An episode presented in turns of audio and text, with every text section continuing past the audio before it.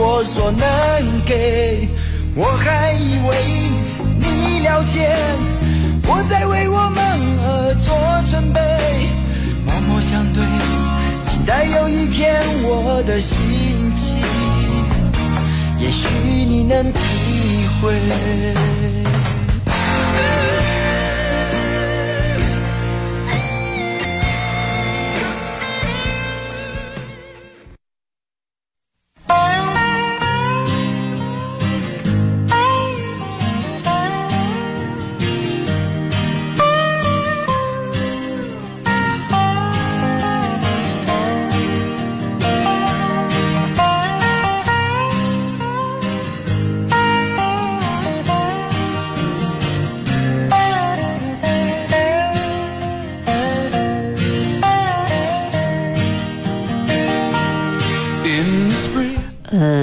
望刚才那小伙子去我的微博里看看，反正你认识我也是在我的微博里嘛。我的微博我其实我天天都去看的，只是很少发文了。就是那篇文章也推荐给收音机前所有的呃爱学习的人，对自己有要求的人，有一定自律精神，对“优秀”这个词儿还有自己的理解的朋友们。那篇文章在我的个人微博里叫“永远二十八岁的陈小璐”，早晨的晨，大小的小，露水的露。你好，这朋友。嗨，你好，嗯，嗯，你好，嗯，比较困惑，有点儿，我今天晚上吧，嗯，刚刚拒绝了我的哥哥，嗯，跟我借钱，亲哥呀，对，嗯，怎么了？因为吧，就是我想刺激刺激他。就是结婚，结婚他们有两个孩子，然后都好些年了也，嗯，这么多年几乎是没怎么干过，嗯，没怎么挣过钱，然后人家，人家那个吃的也挺好，有有点钱花了的，吃的也挺好，就是说。也不也不是特别节约的那种，虽然说这是人家的生活，我我管不不，是怎么说呢？就是说跟我没关系，但是我想刺激刺激他，他在借钱，然后我不我不借给他，我想他会不会？哎呀，我也表达不清楚了。嗯，他借钱的理由是什么呀？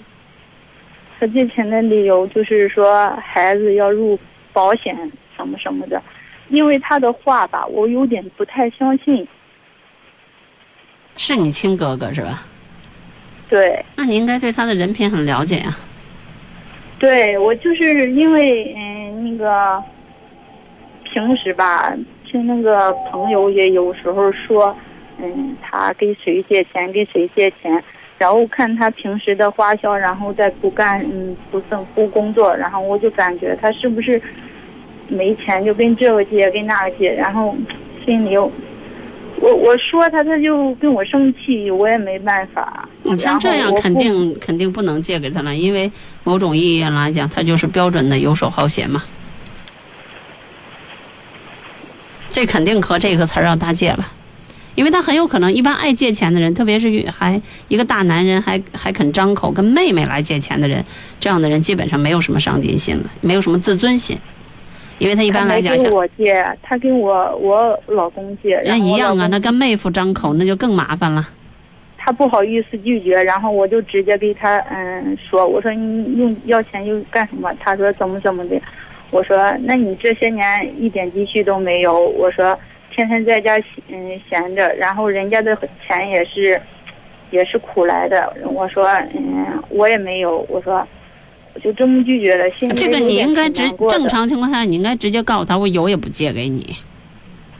这个想那么说，没说出来。但是正常情况，你应该这样告诉他，你就是说，这个我没有义务来借给你钱，而且你如果说你现在是得病了。在医院里救命，那没关系，救急不救穷，对吧？但是如果对对，我我想的也是那么想的。我说你有什么事过不去了，如果你买房子但是你呃是是差啊差点儿是吧？正儿八经的过日子呢，买房子，说哎呀啊，为了老百姓算计嘛，就是别别别别买别弄贷款了，从亲戚朋友那儿筹措一点是吧？倒一下，这个也没关系。但是你说我说哎给给别人这个入保险，然后呢再怎么怎么样，这个保险因为它不是生活的必需品，它属于一种投资，那这个理由本身就很荒唐。有钱就入，没钱就不入。我我，对，然后关键是他说的话，我本来就不相信。本嗯，从任何人借钱，他都应该找一个理由，然后他找的理由，我不管是真的还是假的，我就对他的人品有一点怀疑。然后其实吧，以前也有借过，虽然钱不多，但是给他的时候我们就没打算要。啊，所以我刚才说就是没就是你们的这种过去的这种种种的习惯，都已经就是叫叫叫助长了他的一些习气。如果你们现在是一个个再抹不开面子，比如说你这要再再怎么怎么着，他他应该会有很大的这个借钱的那个面积。今儿从这儿借点儿，从那边倒回去；明天从这儿借点儿，从那边倒回去，就靠这借，就跟那个就跟很多的人一天不干活，整天靠银行，靠靠靠那个银行的那个那个信用卡过日子是一样的吧？嗯，总之我心里感觉现在是肯定是恨死我了。这个不恨，你今天不小恨，明天必大恨啊！嗯，我也是那么想的。我说，嗯如你想啊，试想一下，咱像个妹妹的样子，咔，假如啊，咱给他一万块钱，这一万块钱你嗯肯定是在乎的，对吧？他明天拿着这一万块钱花没了，那一那那你就付出的代价就是自己过不去。另外，如果这一万块钱他要干了正事儿还好，如果拿这一万块钱养成了一种习惯，以后真的就就就各种的，就是窟窿，你替他堵吗？对吧？嗯，因为他是有家有业的人，他不是那个，就说，哎呀，假假如说他肢体残疾，生活不能自理，那咱养着他都行，是吧？每月给他零花钱，自己亲哥哥，对吧？嗯。然后我父母也比较困惑，说都三十好几了，这怎么办呀？只有我嫂子一人挣钱，然后，嗯，然后我和我妈妈就在一一边嘀咕，就是就是就是就感觉心里比较烦躁，然后正好我哥回家看到了，说你你们两个这是干嘛呢？因为我们谈着谈着就伤心嘛，因为亲，所以就哭了，是吧？嗯然后他说你们干嘛呢？我妈就说，嗯、这不嘛，嗯、嗯，为你发急发愁，嗯、人家都有买车的买车，买楼的买楼，你看你这还有，嗯，就扯了个理由，就说我老公，嗯，你们两个还不肯赶紧干活，赶紧挣钱，然后人家就生气了，然后，哦，我回了回了婆家，然后人家又找到我家，然后就说，然后我的事儿。嗯跟你有什么关系？然后说了我几句，我也没理他。然后那个好像我的嫂子也也也在那个上班的地方，因为有有亲戚嘛，就是说，哎呀，你就是说看一个小姑子还还管这管那个，管好你自己家就行了。哦，我的老公我还不管呢，你管。然后我我也挺生气，因为毕竟是自己的哥哥，也没有办法嘛，是不？你你直言直语的，他就给你来这事儿，然后你你不理他吧，毕竟是亲的，也会多少吧，也会发点愁。然后这这几天他又跟我们借钱，然后我就想，我刺激刺激你。可是这刚才这他不是他不是拿起石头砸自己脚吗？他不说他过得好与不好跟你有什么关系？那你不说你不说跟我没什么关系，为什么要跟我们借钱呢？这啊，很好的怼的方式嘛因为那。件事情是之前发生的嘛，我以为他会不不理我们了，然后这这几天他就打电话呢，说嗯。那你就你就说我这人记仇，我的这个你以前跟我说的话，我我记得呢。你最好自己要点气，有点气节。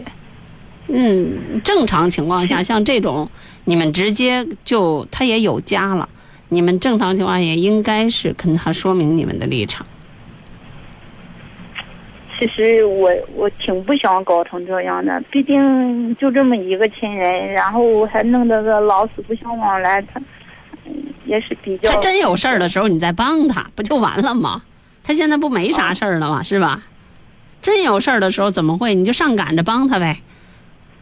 我也是那么想的。对呀我说如果你真的有什么大事过不去，我会主动的。对呀我砸锅卖铁帮你蒜皮的这点小事儿，啊，嗯，然后你自己着点急，知道这钱借借不好借，然后再说那个几尺的男儿，这个好歹是个男子汉，张上嘴唇一望下嘴唇，跟别人借钱，这个怎么好意思啊？怎么好意思呀？而且我刚才已经说了，一个张个嘴跟别人借钱的人，不到为难之处，一定是一个没有自尊心、没有上进心的人。因为现在的社会生活当中，虽然钱很难挣，但是无论是吃苦受累，还是勤勤恳恳，一定能够养家糊口。嗯，就是因为我们也是个打工族，对呀生活条件也就一般吧。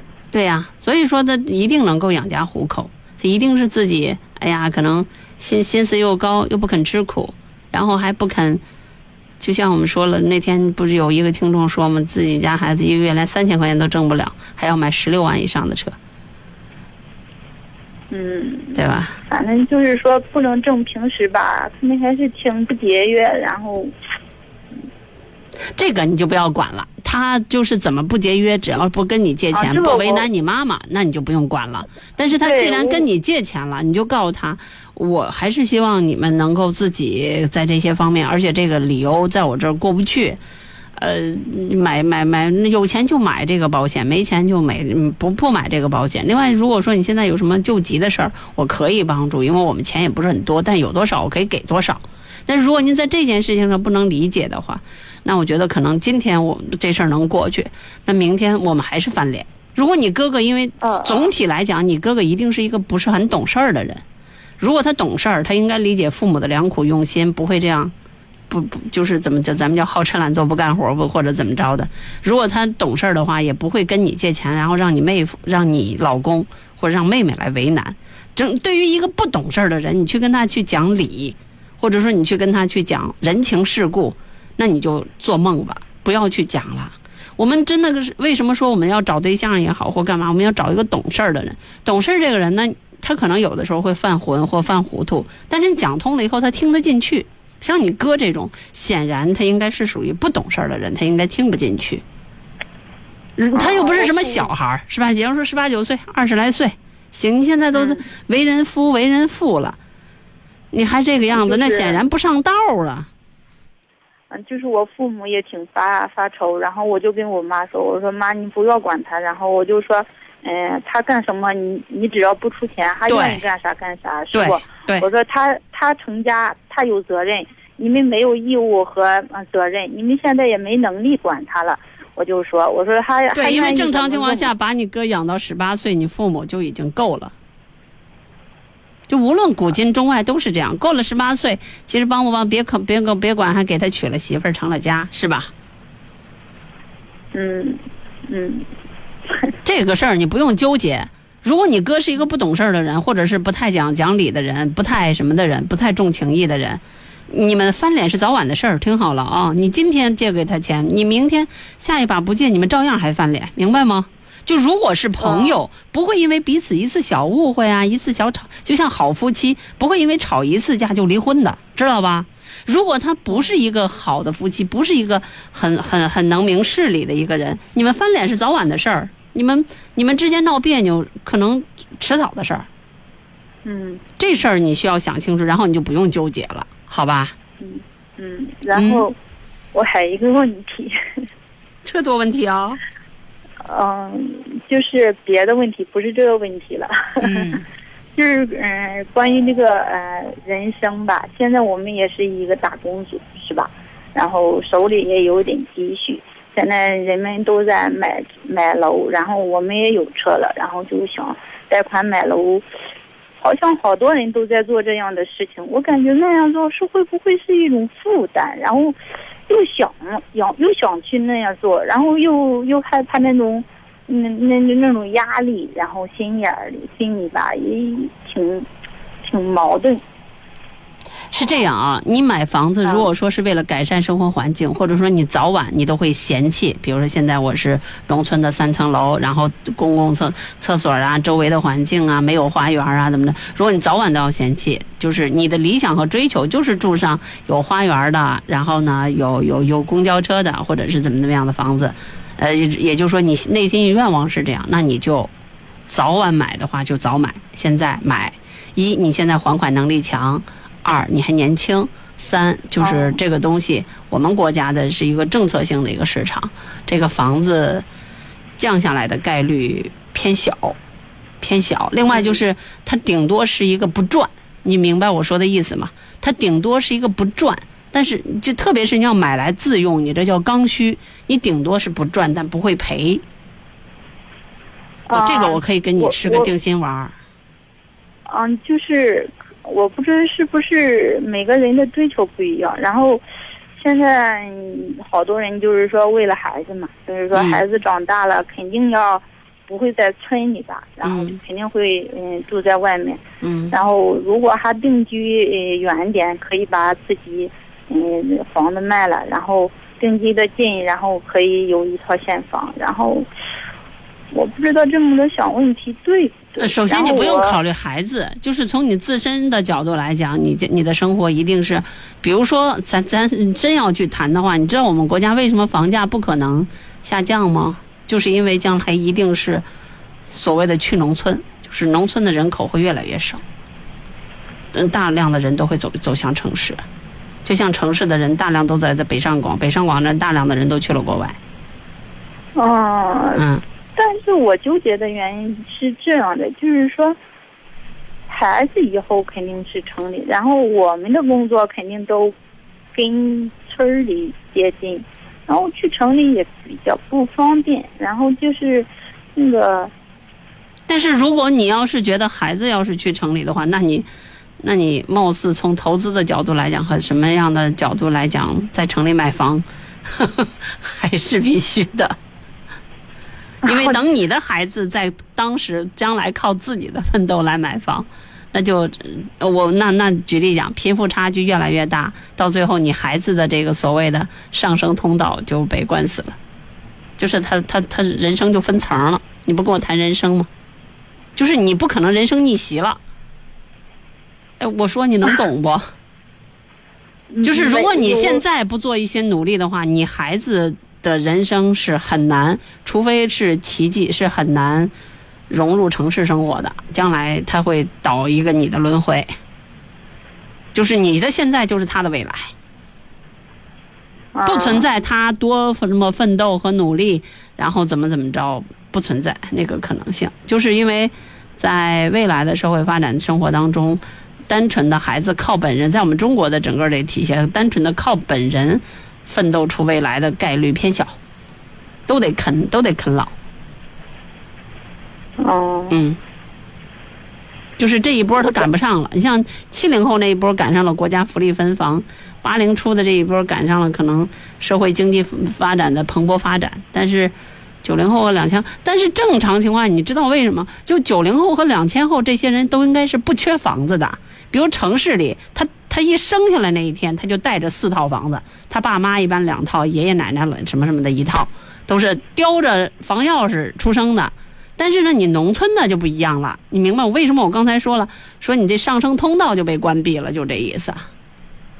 就是，哎呀，我我我咋说你才能懂呢？就是越穷的人会越穷，越富的人会越富，这么说吧。嗯，嗯，这么说能懂了不？我知道，我就是说作为投资，而且为下一代投资。那样的话，你儿子的未来可能还人生逆袭一下。但是如果你现在不做一些合理的投资的话，那你的你的现在就是你儿子未来，你儿子到最后还得回去，或者说成为城市的边缘人。当然，如果他是马云，如果他是王健林，如果他是李 李彦宏，那就另当别论了。如果他是比尔盖茨，如果他是扎克伯格，那就另当别论了。嗯，嗯，行，还有什么问题？没有了，谢谢。就这样啊。嗯嗯，再见，拜拜。嗯。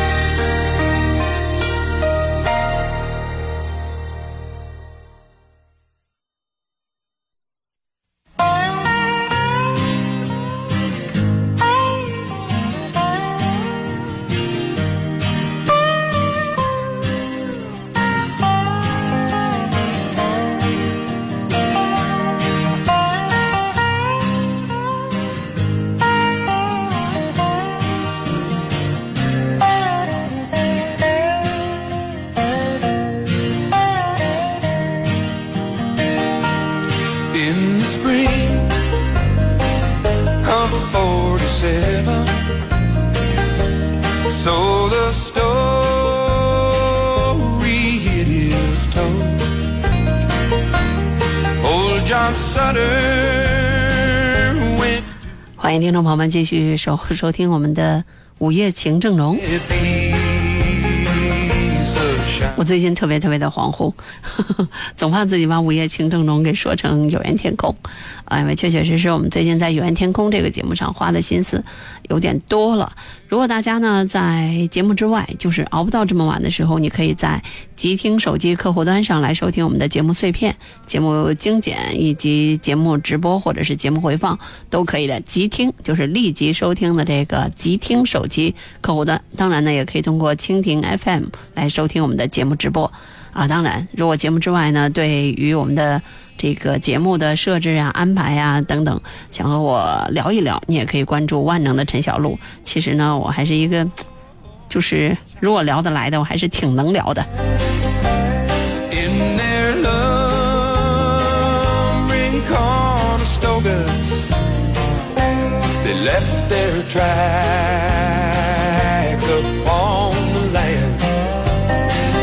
我们直播间的热线电话呢是九六一零四三九六一零四三，一直没有打开这个河北新闻广播的官方微信，呃，好多听众在和我聊啊，这不是房产节目啊，房产节目是九点到十点，每天上午九点到十点播出的，孔宁同学主持的《有房有家》。正大光明说同意。我和我同学零七年同时买房，我在山海关三千七，他在武汉四千五，总价没差五万。现在他的房一万五，我的五千五，五十五，啥意思啊？一万五一平，你的五千五一平，说这就是差距。人家今年又贷了一百一十万买了个二百平的，感觉我家娃和他家就有差距了，资源不一样。这个投资呢是需要有眼光的，投机呢其实只需要有胆儿，因为赔得起的人才能够赚得起。就像我们说的打麻将的，输得起的人才赢得起。所以如果你没有那么大的资本的话，就不要去投机。啊，最好是投资。投资呢，它刚才我说了，你要有这样的心理，你不要想着赚钱。投资你不要想着赚钱，你要想着不赔钱。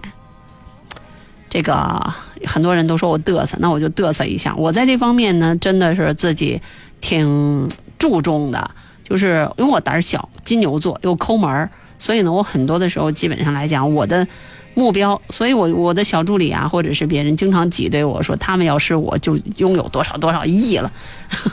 但是因为我胆小，我金牛座，所以我基本上来讲就是没有那么大的野心，只想着不赔就好。但是就是这样保守的投资观，也给我带来了巨大的市场回报。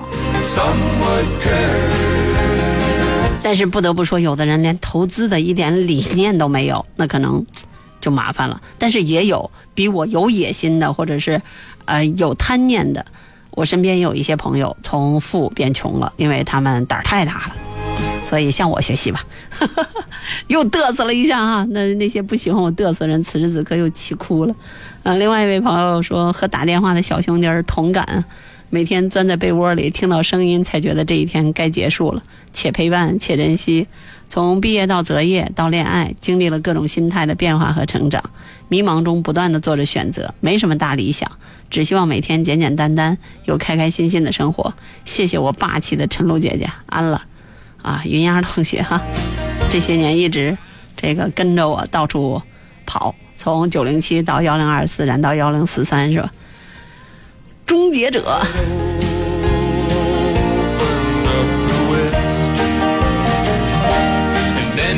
嗯，呃，我们这小同行又来了，东院的，哎呀，东院的，一起说起我这几天的经历啊。啊、f a n c y 公主说，我小外甥是哈工大出来的，现在在小米儿的研发部。呃，还有一位听众说，这么好的学校，好好把握吧。哈工毕业还惆怅啥？哈工比天大还牛。当然了，哈工肯定比天大牛啊。我们当年同班同学里一个女同学，两个考上哈工的，现在一个在瑞典，一个在沈阳，全是行业精英。女的是就是那种行业精英，在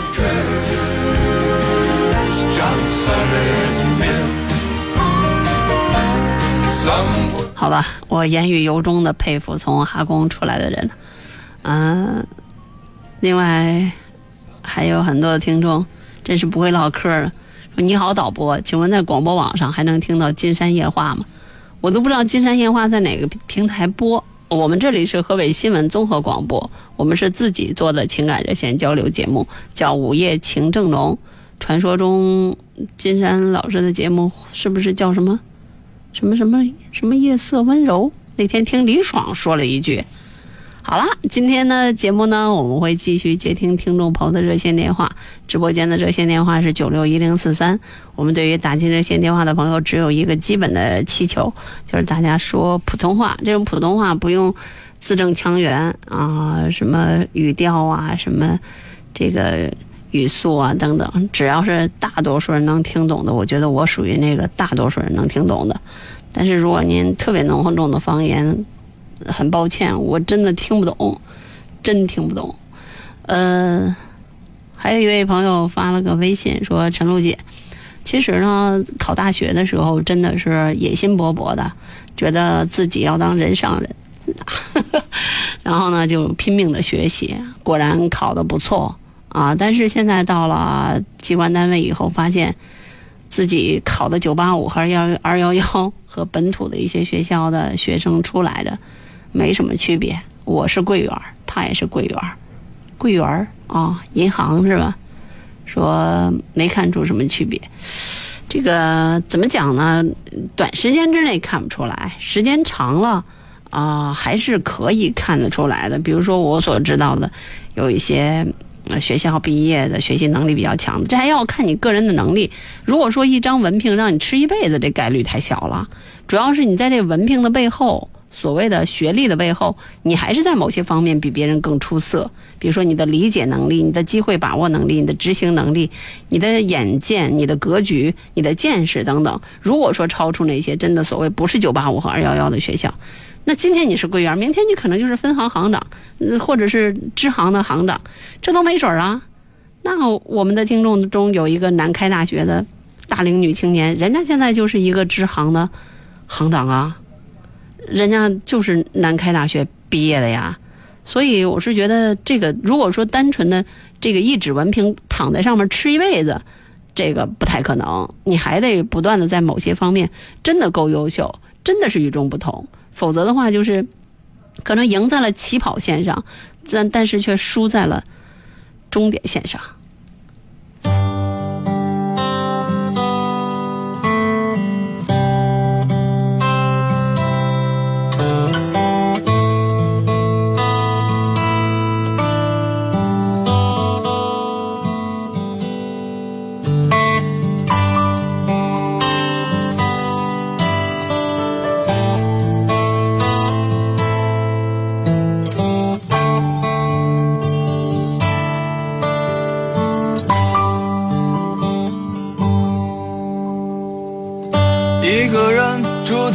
城市为了填饱肚子就已经疲力尽。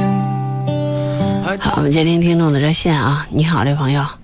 啊，陈露你好。你好。我平时啊经常注意听你这个节目。我最近有点事儿，我这个侄子和这个侄媳妇儿他们之间啊闹矛盾，也不为什么。我这个侄儿媳妇前天晚上。大概九点左右的样子吧，到我这儿来了，来了以后就说我侄儿和他这个矛盾，是矛盾也不为什么。他说，这是鸡毛蒜皮的事儿。你比方说为洗衣服，或者是为刷碗，什么没有弄好，他就骂他，他骂他，我侄儿媳妇受不了，所以他让我管他。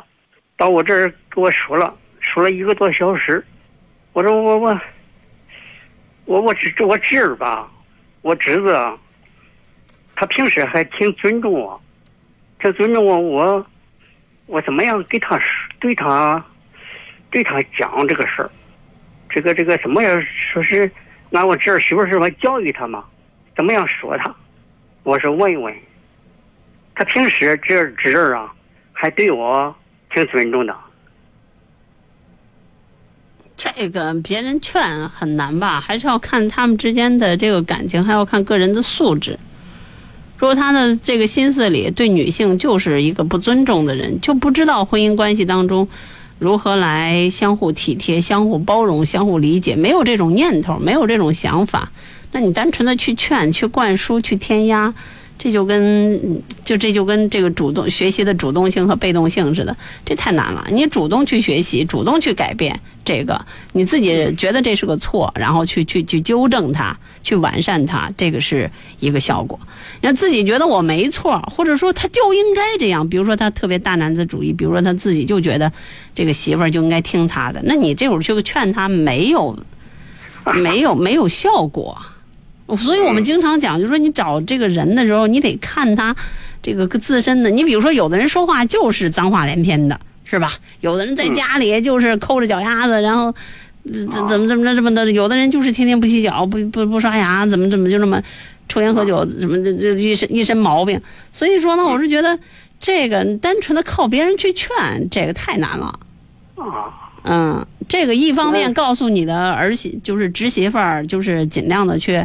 叫叫容忍他，他就这样的人。另外一方面，我觉得你这边可能唯一需要的就是说这事儿，这个侄媳妇那边受到了叫万点伤害，然后呢让他稍微的做一些就是调整，因为肯定这样的家庭里肯定有孩子嘛，对吧？啊，对。拿孩子来说事儿还是比较容易一点，可能有点概率。就是比如给孩子造成不好的影响，因为比如说家庭暴力当中长大的孩子，一般性格孤僻，另外来讲对别人不友善。家庭暴力当中孩子当中长大的，你就肯定学会的就是暴力，认为暴力可以解决问题。嗯嗯，好。在争吵当中长大长大的孩子，一定学的是争吵。在在这个轻言软语、斯斯文文当中，这样的家庭当中长大的，一定是就是学会的是。呃，礼貌啊，谦恭啊，客气，是的。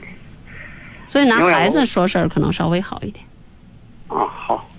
另外，我我想啊，不是他这个这个男人吧，他现在四十多岁了，他道理吧他都懂，他这是偶尔的时候，他是这样的一个脾气，这样脾气像刚才你说的，我这可以对他讲。另外，我我我想问一下，他是。这个这个女人吧，她有个更年期。那么男的在这个情绪变化、思想变化、思维方式变化，他是不是也有一个更年期的问题？没听说女的更年期这事儿，我都不认可，我都不认可。那按老辈子那时候，哪有更年期这个词儿啊？对吧？这现在出了这些症了，什么抑郁症吧、更年期吧。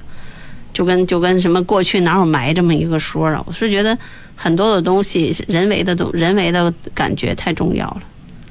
像他这种，基本上来讲还是与个人的素养素质有关系，与家庭教育、成长环境、自自身对自己的这个要求都有关系。如果说他自己很注重自己在孩子心目中的形象，起码要维护他，对吧？比如说我对他妈妈、孩子他妈应该是尊重的、怜爱的，是吧？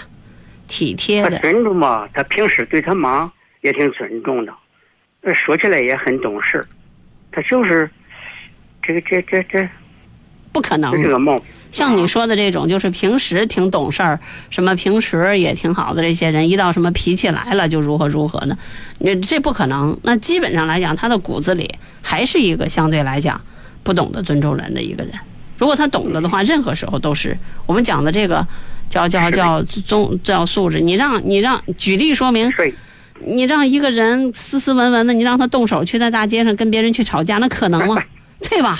你让他去打别人，那可能吗？对吧？就举例说明，你让我去跟别人吵吵，然后这这像像像有些那什么那样说话，可能吗？我不会呀，我都，对吧？嗯。我损个人还行，你让我骂个人，我我自己都瞧不起我自己，我自己恨不得钻 钻墙缝里去，我不会呀，对吧？嗯嗯嗯。另外，我我刚才说的，就是它不存在什么更年期的问题。我认为不存在，还是自还是自身的脾气秉性，也就是我我说说千道万，像这样的人，其实就是一个观念和素养问题。如果他素养不够，但他的观念觉懂得尊重女性。嗯嗯，那他就不会这样恣意妄为。如果说他这个观念没到那儿，但是素养够，哎，就不觉得女性有多多多么值得尊重。但她素养觉得，哎，我这个嗯不会，比如说就像我我说的，不会骂人，不会打人，不会大声吵吵，那她也做不出来，两样都不够。嗯，那自然而然她在某些情景之下就容易爆发，就所谓的我们叫现原形呗。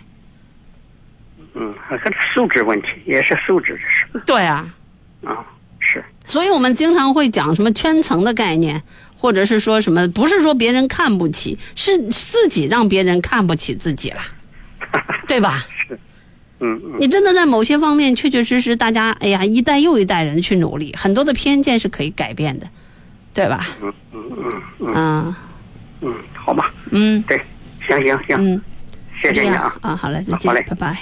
好，你好，你好，哎，陈果你好，你好，哎，我原来给你打过电话，我这次呢咨询你一下，那么两个问题。妈，今儿咋都俩俩的问啊？问一个行不？怪累的。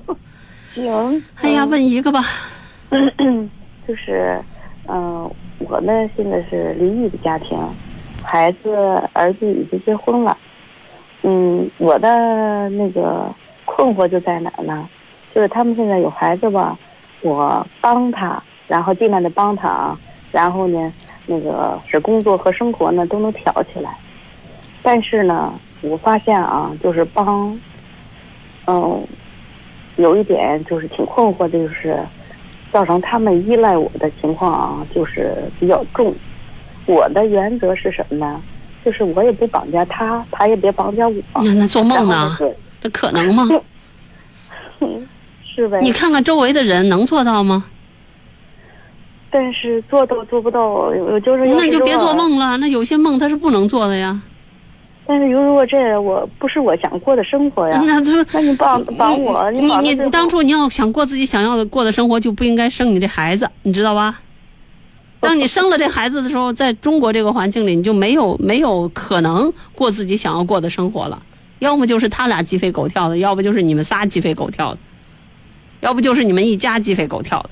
因为在在这现在的社会生活当中，年轻人自己养不了孩子，养不了，除非要不就你拿大笔大笔的钱供到给他们雇保姆，啊，现在雇着保姆呢，对啊，也帮着他呢。但是呢，我的原则是什么呢？不是说我不帮他，我帮他，我帮他一定程度，比如说孩子三岁啊、五岁啊，你别帮我一辈子。不可能，这至少基本上来讲都得要绑到初中了，小学小学就知道孩子不用上下学的那个接送的时候。那我就感觉有点无期徒刑的感觉。那当然了，本来 本来现在很多的家长就是，特别是现在生了二胎，好多人都快六十多岁了，还接着带完老大带老二。所以我那你以为呢？我下个问题啊，肯定就所以人家为什么？所以我就说，为什么人外国人有的人不要孩子？你知道要孩子，你要对这孩子负责任，所以他就自己耍。对，对对对。嗯，再一个，我还要问一个这个问题，就是我呢，就是为了解决这个问题，我也是，嗯，我就想在外地吧投资，啊、就是一个方面来讲呢，就是现在的、那你这逃避的迹象太明显呀、对对对对，那你这逃避迹象太明显，属于躲心镜儿。那你儿子和儿媳妇儿那他咋看你啊？嗯，就是我还是那句话，从根儿上来讲，当你生了这孩子以后，你就没有这个资本和机会，自己过自己想过的日子了。这跟你离异不离异没关系。我知道，因为他们呢就有点什么呢，就是好像我们帮他啊，就是应该应分的了。啊，不不不不用，你看看周围的人就行了。嗯，你你周围有有一有有生了二胎或干嘛的解脱的吗？有吗？我我一个好姐姐啊，好姐姐、嗯。生了二胎，嗯。现在不单纯为了这二胎自己忙得鸡飞狗跳的，还不得为了稍微让自己搭把手，还得给丈母娘买一套和自己小区差不多在一块儿的房子，然后俩人才能各各省出一半的时间，比如你看一个月，我看一个月。代价是嗯买到一个小区里一个房子，对，因为是二胎，哦，嗯，因为大的也需要接送，二的需要带。嗯，我就给你举个例子，就是告诉你，周围太多太多的人就被这个小孩子。我前两天跟一个朋友来聊天儿，嗯，他他要跟我上游轮，就是我们这过两天我不要上游轮嘛，就是五月十二号的，他说这是我最后一把了。说为啥呀？那我一要孩子，我妈不得给我看呀？我也一一棍子就得知道初中了吧，再也没什么机会了。你跑得了？孩子小的时候不可能带着他吃亏坐国际航班去玩吧？因为小孩子出去玩，一他不懂，二把他扔家不现实，是吧？那你仔细一算，一棍子就知道初中去了，对吧？我是呃是原道理啊，我也懂，我也知道他们也有现实问题，呃，可是这个现你养孩子啊，首先我我跟他们也也探讨过，我说呢，孩子奔着你们来的，你们是他的父母，我可以帮你，但是呢，该承谁承担的责任和义务啊，应该各自啊，尽量的啊，那个什么点儿。我我跟他说，我说你们跟你们结婚啊，然后买房子什么这一些些事儿啊，我都完成以后啊，我就剩下的我的生活，我应该自主的生活了。你听我们那有多远走多远那档节目吗？就我以前主持的时候，就那档节目里有一个妈，经常嗯听我们这节目就心痒痒，就哪个都想跟着走，到最后都困囿在还要给他儿子看孩子、啊，啊，这个件事儿里。我我我现在啊就困惑在这儿，因为我现在也还没退休，我面临着要退休。嗯我想退休以后呢，我就想过那种我想走就走的生活。那反正就是你你想走就走了，最后就是你你儿子跟你儿媳妇叮咣叮咣吵，他俩会忙得鸡飞狗跳。这个很现实，这不是你这样，这这这好多人人家就花钱买省心，就是我给你请，那、请我我给你花钱买了请做饭的是一波月嫂是一波，啊然后呢，啊我我见过我自己好朋友的外甥女就是这种情况。是啊，啊。我也是，我不但给他请着，我还给他帮着，你知道吗？因为他嗯自己，他们他们整天啊，中午不回来，然后孩子呢，光放保姆，保姆也得吃饭哎，对了，人家那个花钱请了月嫂，还有请了做饭的那人，也是娘家妈还帮着看着呢。嗯，最后把娘家妈给哄的，给娘家妈买了套房子。对，就是给娘家妈买了套房子，那然后换来的就是婆婆、婆婆妈和婆婆爸周游世界，就整天在外边耍。所以说咱没没有那么多的对呀、那个你没有那么大的能力，那只能花时间喽。嗯我们我们我们的人一直这一辈子都困囿在两件时间里，两件两件事儿里，就有钱没时间，有时间没钱，花钱买时间，买花时间赚钱，就这一辈子都在这一件事儿里折腾。我是觉得吧您把这事儿，你他们也不同意，你知道吗？对所以我就我就告诉你，嗯你死了这条心吧，这是你们家的孩子，然后呢，你基本上来讲就能看得多久看多久，这些年你也别有什么想法了，人家你就祈求着他们别给你再生个二胎。哎呦，不是祈求的问题，是人家他想生就生，不是咱祈求的问题。那得，那你这辈子，就交代了。那没那真的就是没办法。我们说了，你这这这这你这算是啥呢？那假如说你当啥那一辈儿里，说不定你还得带重孙儿呢，那倒没准儿。我就是为了避免这些，所以我就说想在外地投资啊，我买房子，然后呢，呃，既是自己啊有一个有一个距离吧，两者有距离啊，另一方面呢也是为了投资，将来以后呢好那个就是以房养老吧。现在我住的有房子，但是你一定要，你一定要留意一件事儿，你是离婚的，在我们国家，你到最后还是需要靠子女的，你做不到不靠子女。你一旦你躲了心劲儿，你要小心，你真有什么事儿的时候，你可你可你可要麻烦。我这不是我这不是讲我们国家不是那种就是你将来进了养老院你就啥事儿都没有的，不是，不是。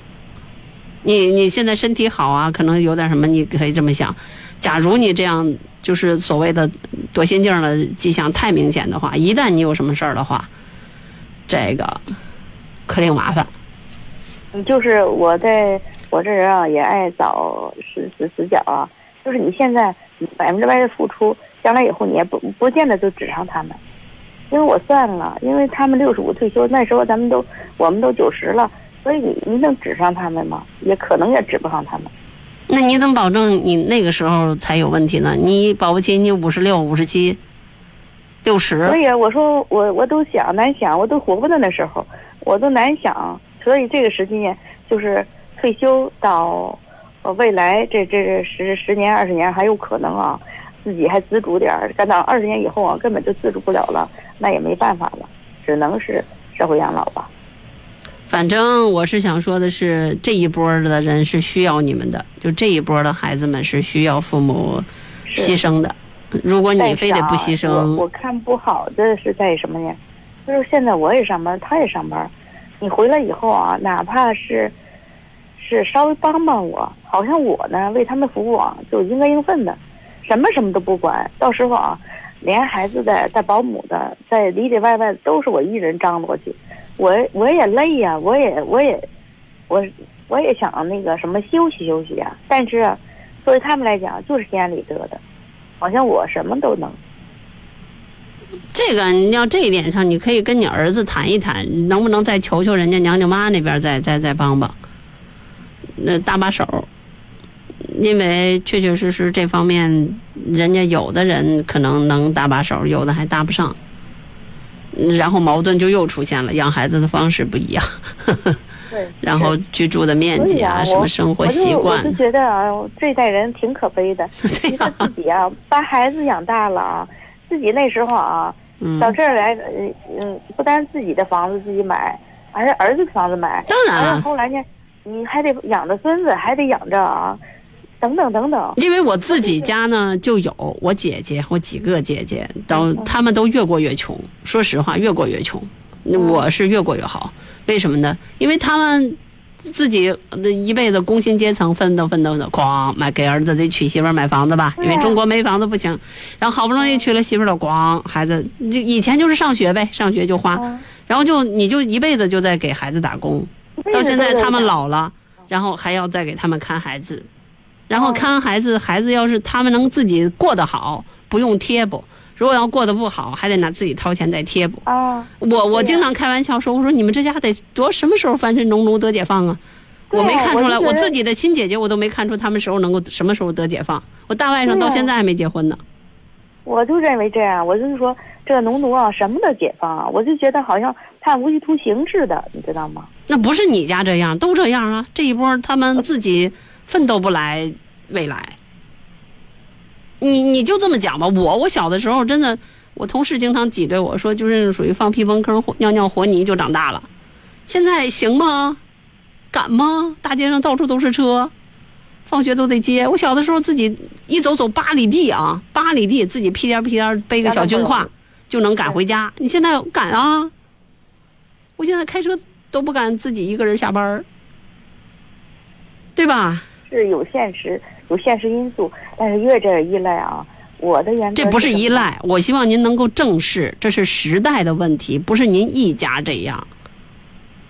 为什么很多的婆媳关系就基本上就崩了？就是因为很多的人就是我就不给你看，然后呢自己今儿跳广场舞，明天上这儿上那儿这么这么这么瞎跑，最后就是一家人，这娘就是所谓咱们叫亲家之间。就就就就就有矛盾，呃，儿子和儿媳妇，你看你妈不给看，然后你看你妈也没给看，天天孩子也是鸡飞狗跳的。啊，我是该尽力就尽力，但是也能尽力的什么的是是什么时候，我是这个原则。他愿意看的你就看，不愿意看呢，反正这孩子呢也给能能能弄起来，这样。因为现在确确实实像保姆和月嫂也真有点不靠谱，是吧？过不像过去，哎呀挣钱难，然后呢，这个呃真的不找一份工作一千五就能给你好好看孩子。现在这个这有的时候也耍个心眼儿，怎么着那么着。你就像我同事，好多人这真的也不不太差，经济条件都很好，那天天都为这个保姆的事儿，一个个在我们自己，我们都是朋友圈嘛，那看的各种的吐槽。确实是不放心。这个可能性，我建议您别动这个心思，那那真的是不是不是在和谐，不是在和谐社会。我我想着，您今年多大？岁数啊？我马上就还有两年就退休。啊、我给你我给您说个数，您六十之前解放就行了。您就您就想着六十之前，你好好带孩子，六十之后给他们定一条款，六十之后你们爱咋地咋地，我要出去耍。不可能。六十之前您就忍了吧。我是这个，哦我是这个建议。呃您要是真的哎，我好比说，呃，陈总，我这啊样说，就说我跟他就是谈是谈的，我要投资，投资的话，他们不太同意我投资，还有必要吗？你投资啥？你跟我说说。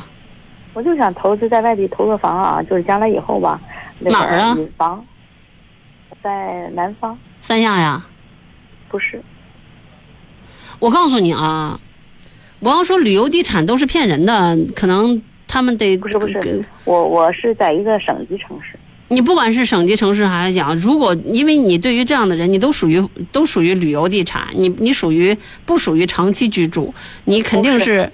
我我是啊，你就想一猛子扎在那儿啊。不不不，我也是挺远的吧，我也不是嘛，我是想在昆明来的，昆明四季这四季。不管怎么着，这在我们的概念当中，在我这样的概念当中，你这都叫旅游地产。你主旅游地产的话，一你赚钱的概率偏小，另外你的生活成本太大。你知道旅游地产适合什么样的人吗？就是钱多的都不能再多了，实在不知道怎么花了那样的人，到处买房子。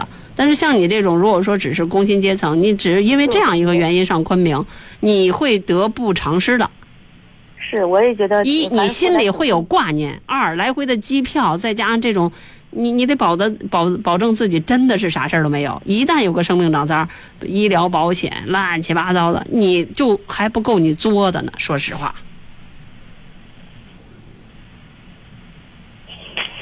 是我现在也困惑，我也本来也是，哎呦，这个这个问题啊，也困扰我很长时间。所以我是我是在在节目里经常告诉大家，我特别明确，就是如果你钱特别特别多，多的都不能再多了，那上什么西双版纳、上三亚买房子去。如果你想着通过这个投资那边来赚钱，嗯，这个太概率太小了，太小了。现在我还没听说谁把自己二手的房能卖出去呢。因为一旦是旅游地产的话，基本上没有人会接受你的旧房子，都会买新房，而且它的量是保因为北方霾多嘛，我说将来以后呢，无论是给他们带孩子到那边住上半年啊，或者三个月的，这来回的住，这是一个。嗯。再一个来讲呢，就是投资了。